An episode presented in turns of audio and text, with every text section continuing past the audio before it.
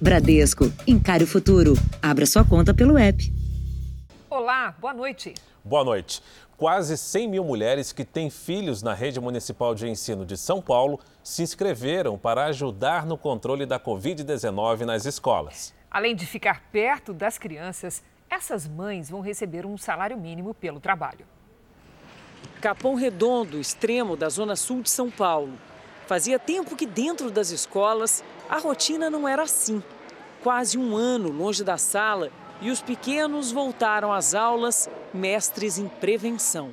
Aqui tem um sabonete que a gente ganha e aqui eu tenho minhas máscaras e meu álcool em gel.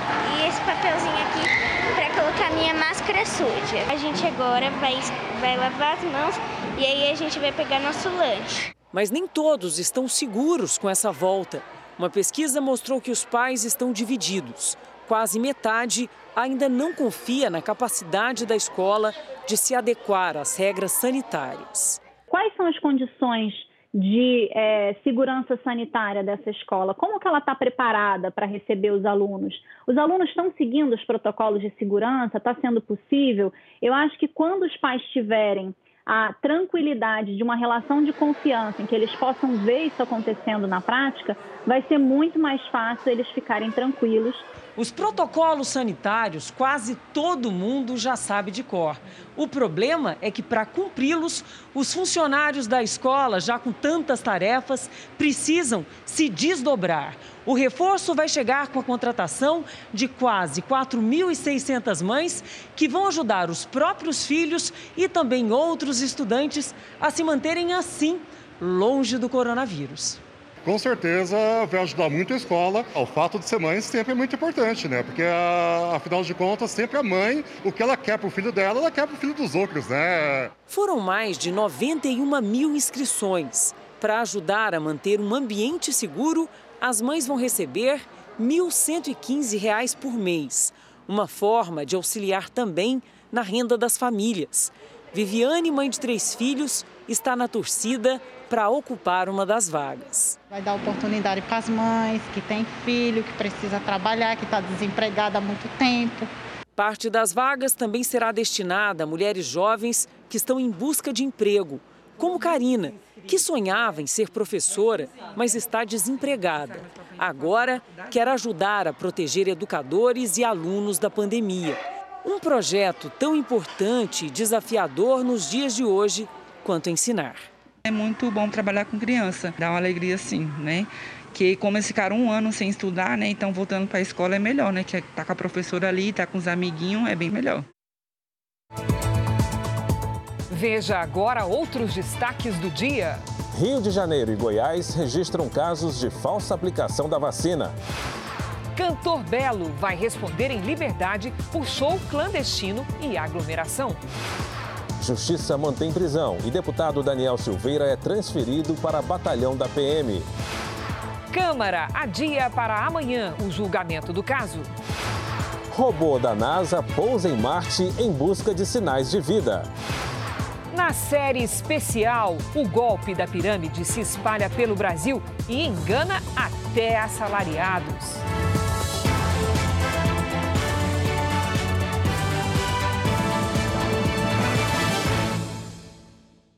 Oferecimento: Bradesco. Encare o futuro. Abra sua conta pelo app.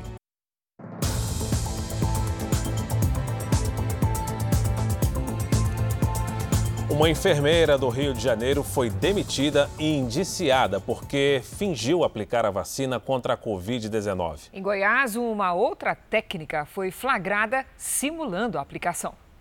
Aconteceu mais uma vez.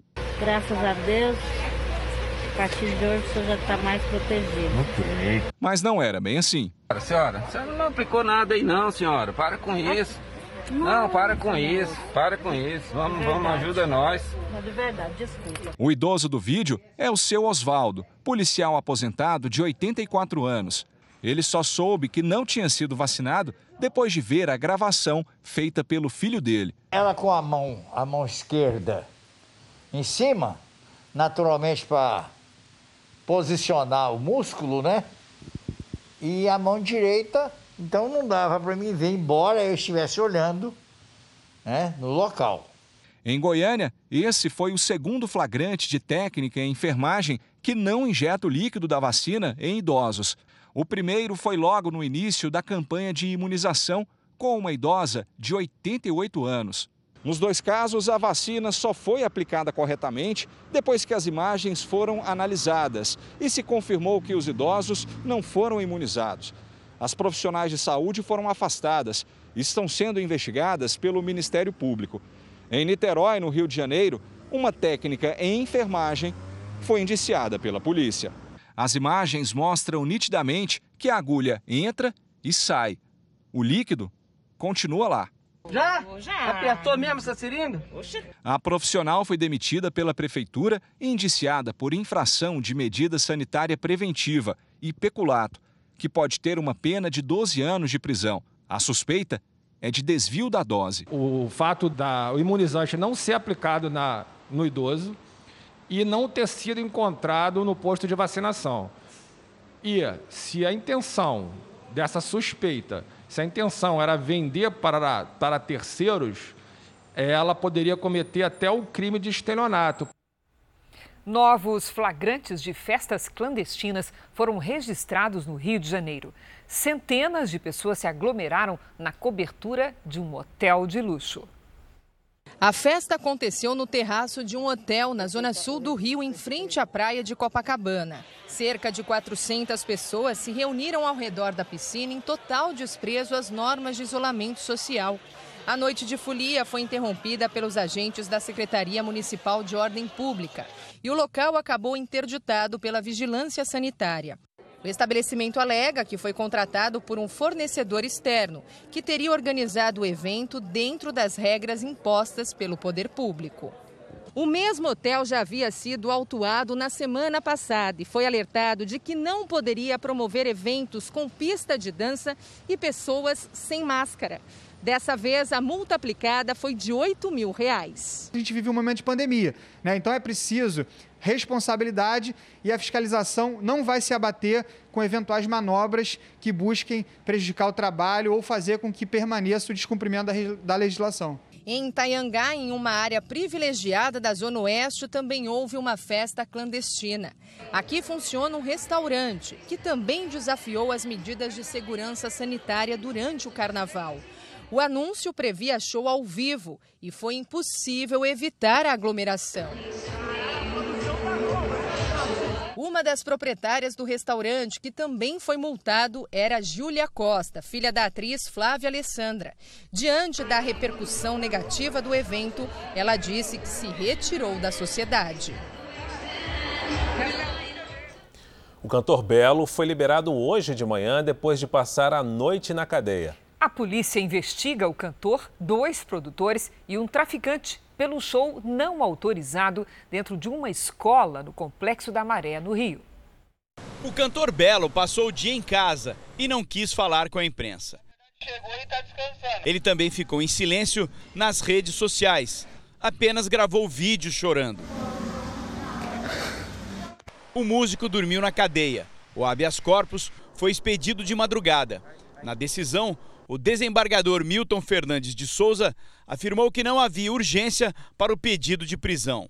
Houve tumulto na saída do cantor do presídio.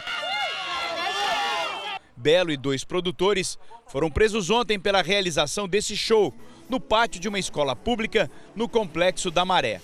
O local estava lotado. A polícia investiga ainda se o evento teria sido autorizado por traficantes que controlam a região. No dia em que Belo se apresentou, Outros artistas também subiram no mesmo palco. O evento, dentro de uma escola pública, foi divulgado na internet. A unidade funciona há mais de 25 anos e o espaço é normalmente utilizado para atividades culturais e shows na comunidade. Mas, segundo a Secretaria Estadual de Educação, as autorizações foram suspensas desde o início da pandemia. Nas redes sociais, o pátio aparece como local de festas e os bailes na escola são semanais. Para a polícia, Belo disse que não sabia que o show seria em uma escola, desconhecia a área de risco e que não viu pessoas armadas. Os produtores apresentaram o contrato com o valor do cachê, 65 mil reais. O cantor foi autuado por infração de medida sanitária e deve responder pelos crimes de epidemia, invasão de prédio público e associação criminosa. Entretanto, não existem inquéritos abertos na delegacia da região para investigar esses eventos e a Polícia Civil não tinha conhecimento desses fatos. Enquanto aglomerações assim são registradas, diversas cidades brasileiras enfrentam falta de leitos de UTI para pacientes com a Covid-19. A taxa de ocupação no limite prejudica também quem precisa tratar de outras doenças. O marido da dona Helena está desde segunda-feira aguardando leito na emergência do Hospital de Clínicas de Porto Alegre. Ele estava no corredor, numa maca no corredor. E ontem, ontem à noite ele foi para junto com os outros, com outro pessoal ali na emergência mesmo, ali, né? Onde fica mais gente. Esperar aqui fora mesmo, na angústia. Com o aumento da procura por leitos nos últimos dias, o hospital referência no enfrentamento ao coronavírus na capital gaúcha decidiu suspender as cirurgias e internações clínicas eletivas. Neste outro, a prioridade é para a liberação de pacientes que estão fora de risco. Quem tem condição de alta está sendo uh, encaminhado para outros serviços de retaguarda, para poder abrir espaço para os novos que estão chegando. A ocupação dos leitos de unidade de terapia intensiva atingiu a maior marca em mais de 40 dias na capital gaúcha. 11 dos 17 hospitais que atendem pacientes com Covid-19 estão com lotação acima dos 90%.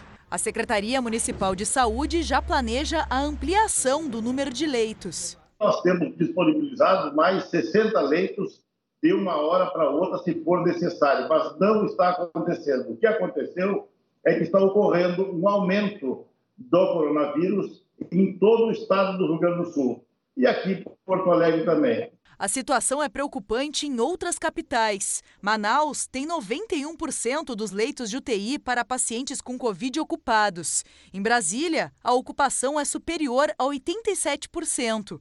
Em São Luís, no Maranhão, abriram novos leitos. Mesmo assim, só há 14 disponíveis.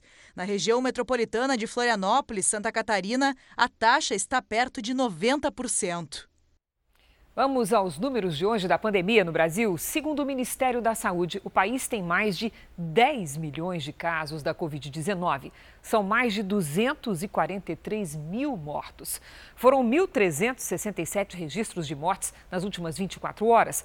Também entre ontem e hoje, 44 mil pessoas se recuperaram. No total, já são quase 9 milhões de pacientes recuperados e 791 mil seguem em acompanhamento.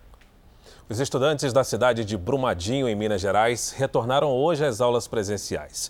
Há dois anos, o ano letivo também foi interrompido depois do rompimento da barragem da Vale, que matou 272 pessoas. 11 ainda estão desaparecidas. Antes das 7 horas, a fila se formou na porta desta escola municipal. Gabriel estava feliz em rever os professores e os colegas. Saudades pelos meus amigos, as professoras. Os pais aguardavam a entrada dos filhos. Esta mãe fez questão de registrar. Na casa dela, a decisão de retomar presencialmente foi tomada em conjunto. Pai, eu, né? Então, a gente está confiando na escola, né? Um retorno ainda tímido e cheio de incertezas para pais, alunos e funcionários. Brumadinho é a primeira cidade da região metropolitana de Belo Horizonte a retomar as aulas presenciais. A decisão foi tomada em conjunto com a Secretaria Municipal de Saúde, uma vez que o quadro epidemiológico no município é considerado estável pelas autoridades sanitárias. Outro fator importante para a decisão de voltar às aulas é que, segundo a secretária, os alunos estão sofrendo desde o rompimento da barragem da mineradora Vale em janeiro de 2019, considerado um dos maiores desastres ambientais da mineração do país. Muitos estudantes perderam perderam parentes e ainda tiveram que conviver com a movimentação de pessoas, carros e helicópteros, atípica na cidade. Brumadinho sofreu muito com a tragédia da Vale. Então essas crianças e a população, ela tem um quadro diferente dos outros locais. Cerca de 5.400 alunos devem voltar às salas de aula. O retorno foi feito de forma híbrida, com a presença de até 50% dos alunos em cada dia. E nas salas, as mesas e cadeiras foram intercaladas para manter o distanciamento. Além disso, tapete sanitizante na entrada, álcool em gel e uso de máscara é obrigatório. Os pais que, por opção, não mandarem seus filhos ou por algum motivo de doença, eles têm direito ao bloquinho impresso de todas as atividades que estão sendo desenvolvidas na sala de aula. Vamos agora com a opinião do Augusto Nunes. Boa noite, Augusto. Boa noite, Cris. Boa noite, Fara. Boa noite a você que nos acompanha. Como os inimigos da verdade são teimosos, é preciso voltar a certos assuntos. Até os bebês de colo sabem que quando ocorre uma pandemia em escala planetária, o número de mortes costuma ser maior nos países mais populosos. Para corrigir distorções estatísticas, institutos científicos sérios calculam a taxa de letalidade em óbitos por milhão de habitantes. Não é o que faz o jornalismo de necrotério, ele continua publicando apenas números absolutos.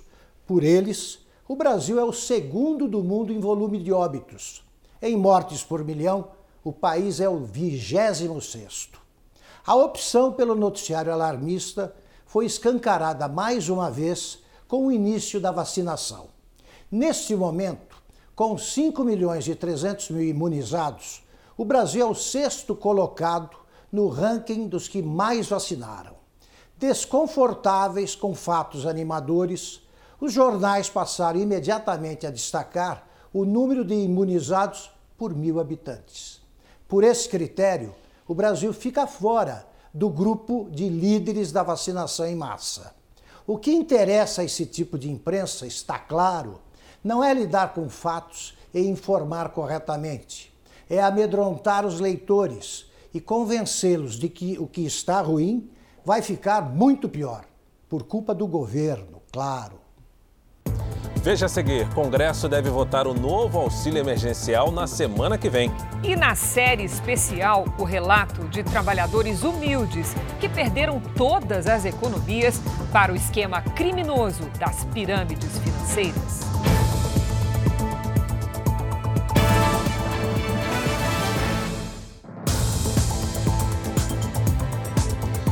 O Ministério Público Federal entrou com uma ação na Justiça para obrigar a Agência Nacional de Aviação Civil, a ANAC, a exigir um teste de Covid em voos nacionais.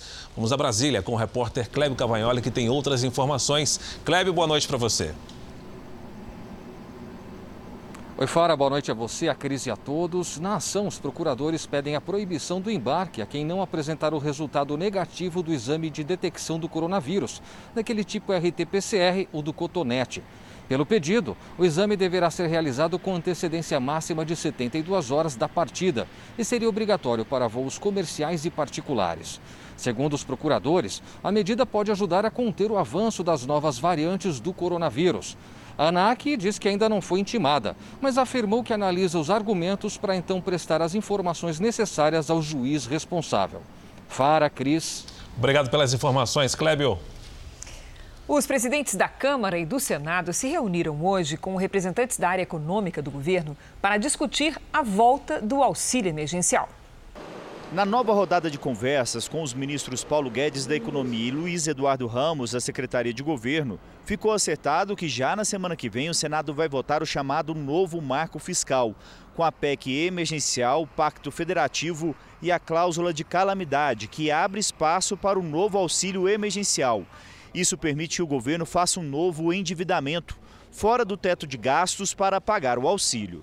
E o objetivo da reunião foi novamente nós tratarmos a respeito do encaminhamento do auxílio emergencial no Brasil e da contrapartida que nós estamos buscando fazer, não como condição para a implantação do auxílio emergencial, mas como uma sinalização positiva de que o Senado e a Câmara têm responsabilidade fiscal. A equipe econômica e o relator da proposta estudam formas de, mesmo gastando com o auxílio, sejam adotadas medidas de corte de gastos.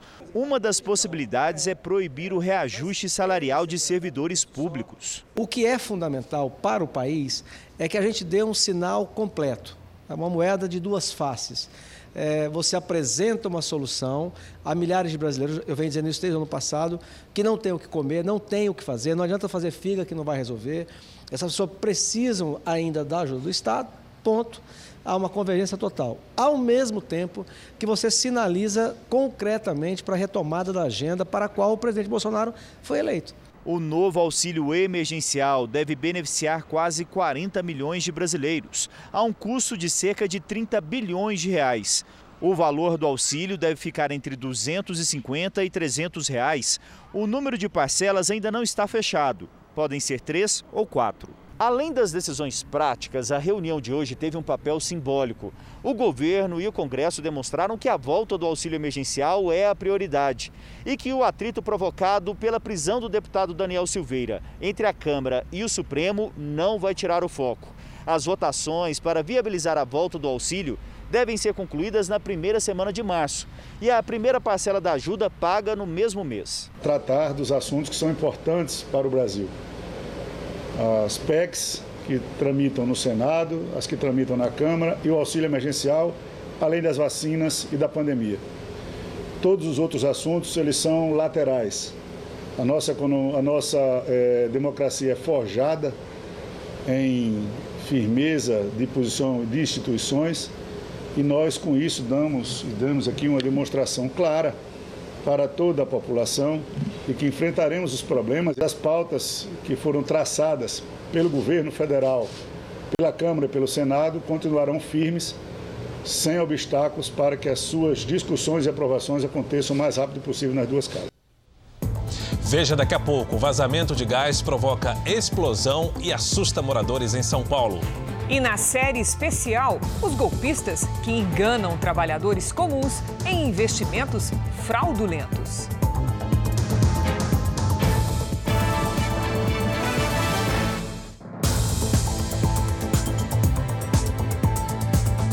O rompimento de uma tubulação de gás assustou moradores da zona sul de São Paulo. As chamas alcançaram quase 8 metros de altura.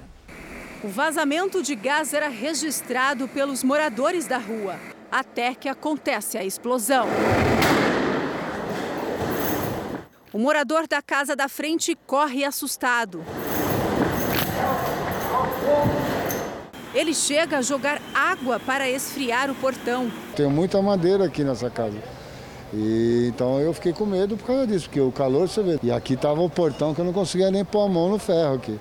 Era possível ver a labareda até mesmo do outro lado da rua. Foi o Alexandre que gravou esse vídeo da janela de casa. Ele disse que o cheiro de gás era muito forte.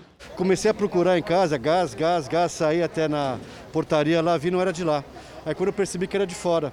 Aí em sequência já deu a explosão e começou essa labareda. O terreno onde aconteceu a explosão está em obras. O caminhão carregado de entulhos também ficou queimado.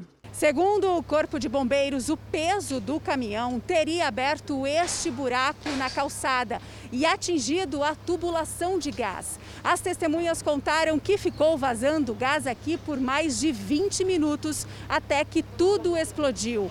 Ninguém se machucou. Provavelmente o peso do caminhão sobre a calçada. A calçada não é feita para suportar um peso tão grande.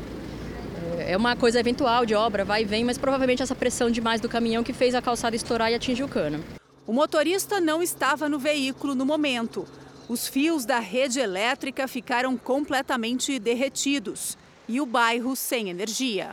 Apesar do susto, os imóveis da região não foram interditados. De olho nos valores dos cães de raça, quadrilhas estão cada vez mais especializadas em levar o bichinho de estimação no primeiro descuido dos donos. A Polícia de São Paulo recebe a queixa de pelo menos um caso como esses por dia e recomenda: é preciso registrar o boletim de ocorrência para que, se, para que se possa chegar aos criminosos. Juliana ainda fica emocionada quando lembra do Tim Maia. É um pedacinho da gente que vai embora, né? Quando tem isso. E a gente tem ainda as coisinhas dele que a gente deixou guardado na casa, toda vez que a gente vê, a gente lembra. O cachorro da raça Pug foi presente de um amigo que ela ganhou há três anos. Eram inseparáveis. Até que em novembro do ano passado, a casa onde morava com a mãe e a avó foi assaltada.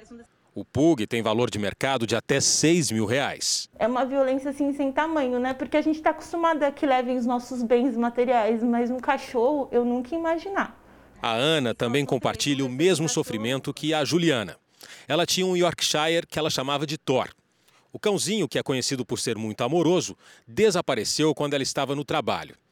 Ele estava sob os cuidados de uma vizinha que, por um descuido, deixou que ele saísse quando o portão de casa estava aberto comecei a soltar cartazes, é, comecei a correr, colocar nas redes sociais, se alguém tinha visto. Não consegui acesso às câmeras, né?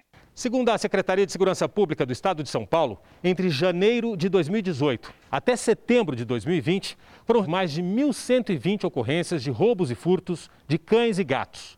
Geralmente, quase todos esses animais são de raça. As mais caras são as mais visadas. Esse tipo de crime ainda não tem solução, a não ser se prevenir. Como, por exemplo, não deixar o pet com estranhos. E quando estiver na rua, é melhor ficar atento. Este advogado criminalista orienta o que fazer caso você, que tem um bicho de estimação, tenha seu animal roubado ou furtado. E lembra que, em caso de furto, a pena é de 1 a 4 anos de detenção, além de multa. No caso de roubo, a reclusão pode variar de 4 a 10 anos. E ainda tem uma multa. Você precisa registrar um boletim de ocorrência e, a partir desse registro de boletim de ocorrência, a polícia vai ter a, a informação que precisa para iniciar uma investigação para apurar quem é o furtador ou quem é o roubador daquele animal. Vamos falar agora sobre o seu bolso. A facilidade de comprar com cartão de crédito muitas vezes transforma as dívidas numa bola de neve. Oito entre dez famílias não sabem como pagar as faturas. Antes da Olivia nascer, a casa precisava de uma reforma. Sem dinheiro para comprar o material, a Michelle encontrou um jeito. Usar o limite do cartão para poder comprar tudo que eu precisava para poder reformar a casa para a chegada dela. E depois eu iria pagar isso de uma maneira parcelada. Com mais de 6 mil reais na fatura, ela pagou só o mínimo. Foi empurrando a cobrança, não conseguiu fazer um acordo para reduzir o valor e hoje a dívida é de quase 20 mil reais. Seu cartão, muito obrigado. Eu que agradeço. No dia a dia é assim: a gente vai passando o cartão e a maioria das pessoas não anota toda a compra que faz. Só que a conta tem data para chegar. Para quem sempre paga a fatura inteira, é até um jeito de organizar os gastos. Mas quando a gente fica devendo, a chance de perder o controle aumenta rapidamente por causa dos juros mais altos do mercado. Um levantamento mostra o tamanho do risco. A pesquisa comparou as taxas cobradas em 87 cartões. A mais alta era de 875% ao ano no crédito rotativo. Um outro levantamento mostra que, para 8 entre 10 famílias, o cartão de crédito é o principal motivo do rombo nas finanças. E segundo a pesquisa, o endividamento em geral subiu pelo segundo mês consecutivo, chegando em janeiro a 66,5% dos brasileiros. É um momento de atenção né, é, em relação não só ao uso do cartão de crédito, mas outras modalidades, e buscar sempre aquela dívida que custe menos e que tenha um prazo de pagamento mais confortável para aquela família. As pessoas não devem deixar de sonhar, de querer aquilo que elas desejam, mas elas devem se planejar. E o cartão muitas vezes é utilizado ao contrário disso, no imediatismo. Eu quero e eu quero agora. Então eu passo cartão e tudo bem. Só que a fatura chega e aí as coisas não ficam tão bem assim, né? No portal r7.com você fica sabendo que cuidados tem de ter na hora de renegociar suas dívidas. Acesse lá e confira. O robô mais sofisticado já enviado a Marte chegou hoje ao planeta vermelho. A missão exploratória tenta descobrir os vestígios de vida. A nave que transportou o robô chegou à atmosfera de Marte depois de uma viagem a 19.500 quilômetros por hora. Foi quando começaram os chamados sete minutos de terror, período de duração do pouso. A nave perde comunicação com a Terra e precisa operar a descida sozinha. Antes de pousar no planeta, a nave ainda enfrentou um superaquecimento. Então, um paraquedas foi acionado para ajudar a reduzir a velocidade e o escudo térmico que protegia o robô se soltou. Foi quando, guiado por um sistema de navegação, o robô tocou o solo e o contato com a NASA foi retomado. A NASA transmitiu o pouso pela internet. Mais de 2 milhões de pessoas acompanharam ao vivo em todo o mundo. As primeiras imagens feitas pelo robô mostram a superfície de Marte em preto e branco. O robô, que pesa cerca de uma tonelada, foi lançado em julho do ano passado aqui da Flórida e durante sete meses percorreu 470 milhões de quilômetros até chegar a Marte. Agora ele seguirá os passos de seu antecessor, o Curiosity, que chegou ao planeta vermelho em 2012 e confirmou que já existiram condições de vida por lá. O novo robô, chamado Perseverance, pousou em uma cratera de 45 quilômetros quadrados, local onde os cientistas acreditam ter existido um lago há mais de 3 bilhões de anos. O robô, equipado com mais de 20 câmeras e dois microfones, vai explorar Marte durante pelo menos um ano. E para isso contará com a ajuda de um drone, que vai sobrevoar a superfície do planeta vermelho. O Google vai começar a pagar grandes empresas de comunicação pelo uso das notícias. Quem tem as informações é a correspondente Silvia Kikuchi. Silvia, bom dia para você no Japão.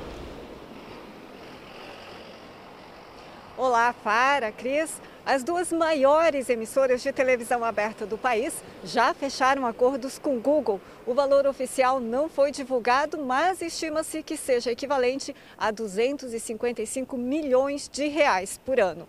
As negociações de meios de comunicação com a empresa começaram depois que o governo australiano criou uma lei para obrigar os gigantes da tecnologia a pagar pelo uso de notícias. Em janeiro, o Google ameaçou bloquear o buscador no país para evitar o pagamento, mas acabou cedendo. Agora, a briga da Austrália é com o Facebook, que restringiu o compartilhamento e visualização de notícias na plataforma, inclusive de perfis dos departamentos de segurança e de saúde. Para o governo, essa decisão do Facebook foi um erro. Cris, para. Obrigado, Silvia. Um prejuízo de 20 milhões de reais aos cofres públicos. Esse é o cálculo da Polícia Federal sobre um grupo investigado por fraudes no auxílio emergencial. Foram 73 mandados de busca e apreensão em todo o país, 60 só em Minas Gerais. A gente achou que seria mais, né, essa uma classe mais média, baixa, tal, mas a gente também identificou alguns, alguns benefícios de uma classe até né, mais favorecida. A intenção da polícia é identificar os criminosos e exigir de volta o dinheiro do auxílio emergencial recebido indevidamente. Sem o menor constrangimento, um rapaz confessou aos policiais que fez churrasco com o benefício do programa de assistência social. Mandou 600 para mim, nunca trabalhei na vida. A polícia calcula que o prejuízo aos cofres públicos pode chegar a 20 milhões de reais. A investigação começou a partir de denúncias das vítimas que ficaram sem renda no auge da pandemia e que precisavam do dinheiro para pagar as contas. O auxílio emergencial distribuiu 300 bilhões de reais para 68 milhões de brasileiros. Sempre a comida, é, a despesa que é o mais importante, é, contribuiu muito também para pagar a água e a luz. Em mãos erradas, a ajuda tão importante tirou a oportunidade de sustento de famílias honestas. É buscar a participação de cada um para que se possa ser apresentado à justiça, para que cada um, dentro do limite da, tua, da, da sua atuação, responda pelo que efetivamente fez. O prefeito de São Paulo, Bruno Covas, está internado em razão de um novo tumor no fígado. Os médicos decidiram mudar a estratégia do tratamento e voltar com a quimioterapia. O prefeito Bruno Covas foi diagnosticado com câncer faz um ano e quatro meses. O tumor estava entre o esôfago e o estômago, numa região chamada de cárdia. Através da corrente sanguínea, células cancerosas já tinham se instalado no fígado e nos gânglios linfáticos. Agora o prefeito voltou a ser internado por causa da descoberta de um novo nódulo no fígado durante um exame de rotina. Do ponto de vista objetivo, o primeiro nódulo tinha cerca de 2 centímetros e o nódulo identificado ontem é subcentímetro, ou seja, tem alguns milímetros, o que certamente é melhor. E, além disso, ele traz um histórico positivo de que quando a gente fez a quimioterapia no primeiro momento, o nódulo do fígado teve uma resposta muito boa. O prefeito volta à quimioterapia. A duração desse tratamento dependerá de duas variáveis: eficácia e tolerância. Nós começamos o tratamento e, em breve, em oito semanas, reavaliamos a eficácia. A tolerância é avaliada em tempo real diariamente. Hoje os cientistas sabem que o câncer é uma doença muito mais complexa do que se imaginava e é difícil fazer um prognóstico, mas os avanços recentes permitem praticamente um tratamento caso a caso. Os tumores são muito é, individuais, então o que funciona para uma pessoa não necessariamente vai funcionar para outra, e o fato de uma pessoa não ter ido muito bem com o tratamento não significa que a outra não, não, não, não tem uma excelente resposta. Né? Então é muito variável. De acordo com os médicos, Bruno Covas passará por nova sessão de quimioterapia em duas semanas. Até lá, deve seguir a rotina normal. O prefeito está muito bem, ele trabalha normalmente, se alimenta normalmente e deve ficar internado até o final da sexta-feira ou início do sábado pela manhã. Na sequência, ele retornará o seu dia a dia de prefeito. Os advogados do bispo Edir Macedo, fundador e líder da Igreja Universal do Reino de Deus, entraram com uma reclamação no Supremo Tribunal Federal para a retomada do julgamento de uma ação contra o ex-candidato à presidência pelo PT, Fernando Haddad. O candidato petista, derrotado nas eleições, ofendeu Edir Macedo em uma coletiva durante a campanha eleitoral. O processo é por injúria e difamação e foi paralisado há duas semanas por uma decisão monocrática do ministro Sebastião Reis Júnior, do Superior Tribunal de Justiça. A defesa de Edir Macedo entrou com um recurso no Supremo para derrubar a decisão do STJ e, assim, dar continuidade à ação. Em 2018, Fernando Haddad chegou a ser condenado pela Justiça de São Paulo a pagar quase 80 mil reais por causa da ofensa ao líder religioso. A justiça também determinou naquele mês que o petista deletasse o vídeo com as falas de suas contas no Facebook e Twitter.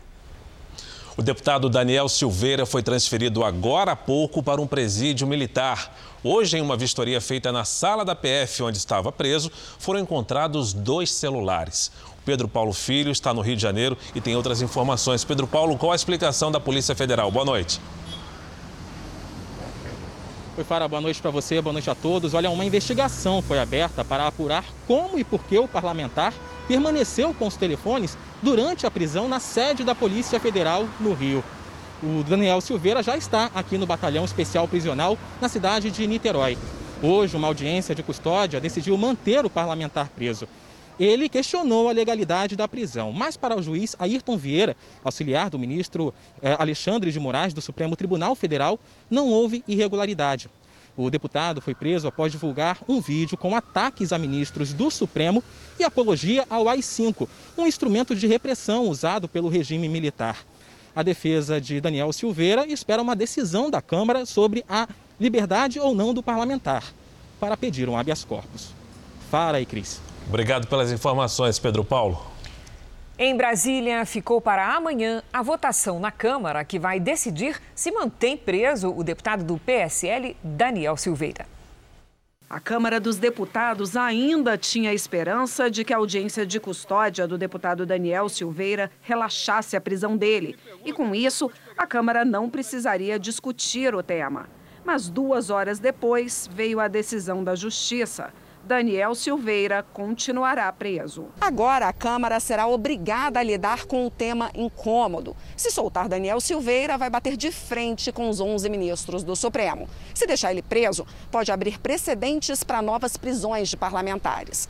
Hoje, em reunião, 13 líderes de 19 partidos decidiram que vão orientar os deputados a manter a decisão do Supremo. O futuro de Daniel Silveira será decidido amanhã em votação aberta no plenário.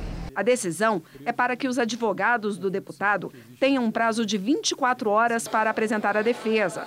Ontem, a mesa diretora encaminhou uma representação por quebra de decoro parlamentar, que pode levar à cassação do deputado Daniel Silveira. O Conselho de Ética será instalado na terça-feira da semana que vem.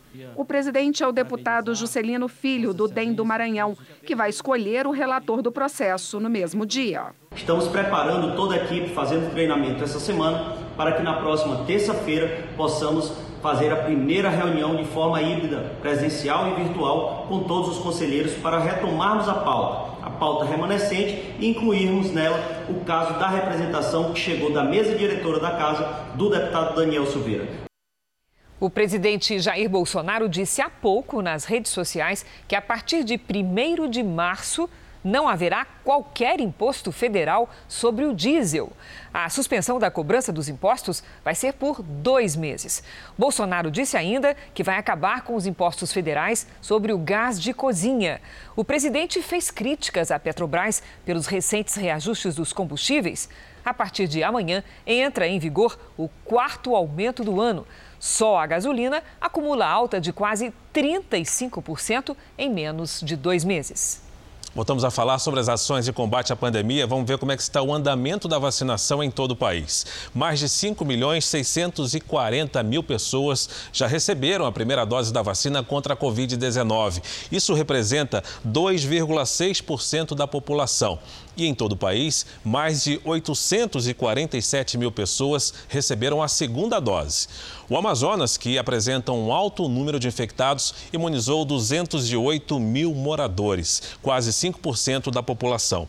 Também na região norte, o Pará vacinou 125 mil pessoas, ou seja, 1,44% dos índices mais baixos do país.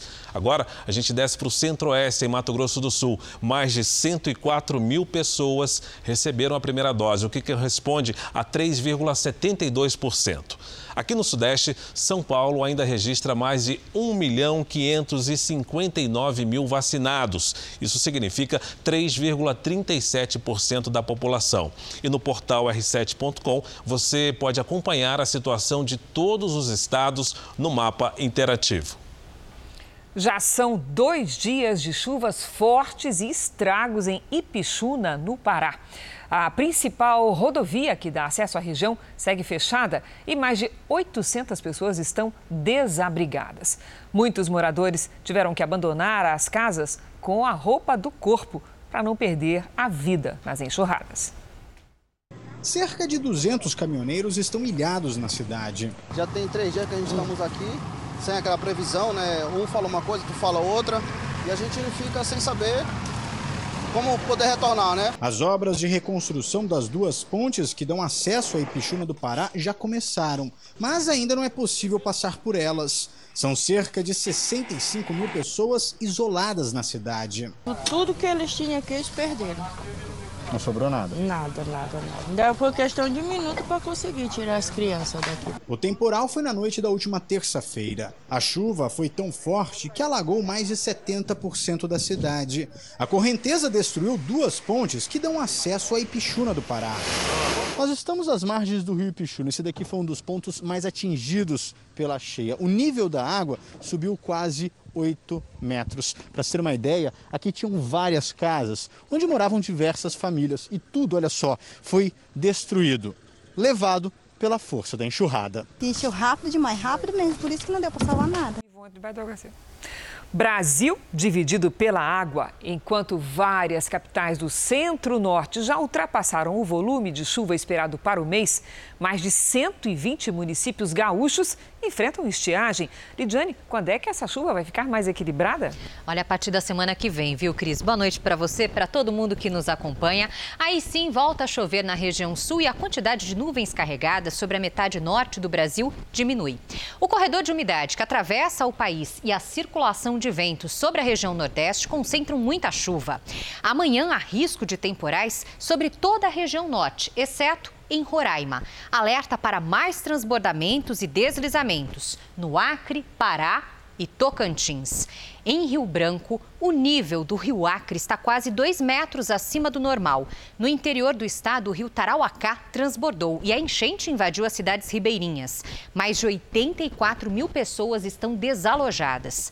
E amanhã chove forte também no centro-oeste e no sudeste, com alerta para transtornos entre Goiás e o Espírito Santo.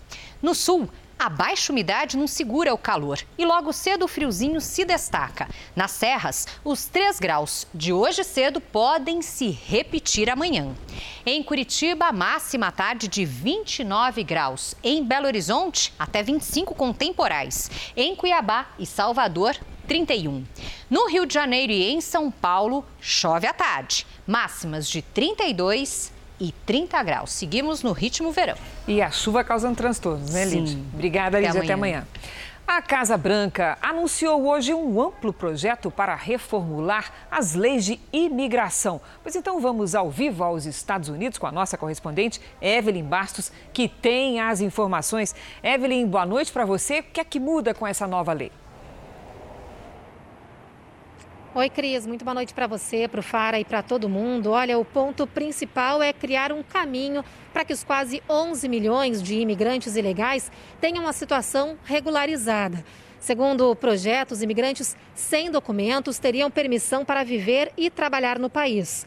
Depois de cinco anos, eles poderiam se inscrever para o Green Card, que dá autorização permanente e é o documento necessário para se obter a cidadania americana. O programa de imigração beneficia apenas quem entrou no país até o dia 1 de janeiro e não tem passagem pela polícia. A lei ainda não tem data prevista para votação no Senado e, para ser aprovada, precisa do voto de pelo menos 10 senadores republicanos. Eu volto com vocês, Cris e Fara. Obrigado, Evelyn. Os falsos especialistas em investimento que montam pirâmides financeiras espalharam o golpe por todo o país. E não escolhem apenas vítimas endinheiradas ou de classe média para atacar. Você vai ver agora que esses esquemas ampliaram o leque de vítimas e levam dinheiro até dos trabalhadores autônomos.